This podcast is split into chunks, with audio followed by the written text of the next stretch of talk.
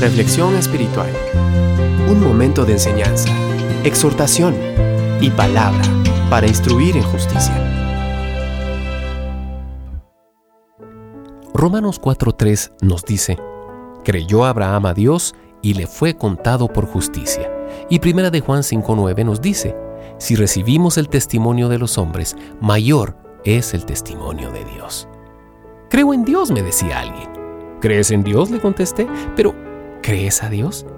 ¿Cuál es la diferencia? me preguntó. Creer en Dios significa primeramente creer en su existencia.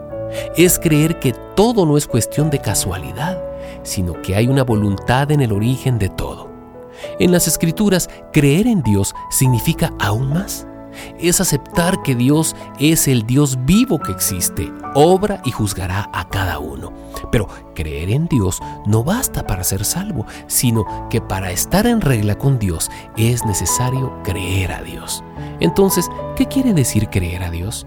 Creer a Dios es confiar en Él cuando habla, es aceptar que lo que Él dice es la verdad y reconocer su autoridad. Él habla en la Biblia y me afirma que soy un pecador perdido, pero que Él desea salvarme por medio de Jesucristo. Creer esto conduce al arrepentimiento y a ser consciente de que mis faltas me separan de Dios. Esto también conduce a clamar a Él para ser liberado y recibir gratuitamente su perdón y su amor. Entonces también puedo creer a Dios para vivir cada día en relación con Él, plenamente persuadido de que Dios dice la verdad en su palabra. Puedo confiar en sus promesas, puedo estar cierto que Él está allí y me escucha y me ama.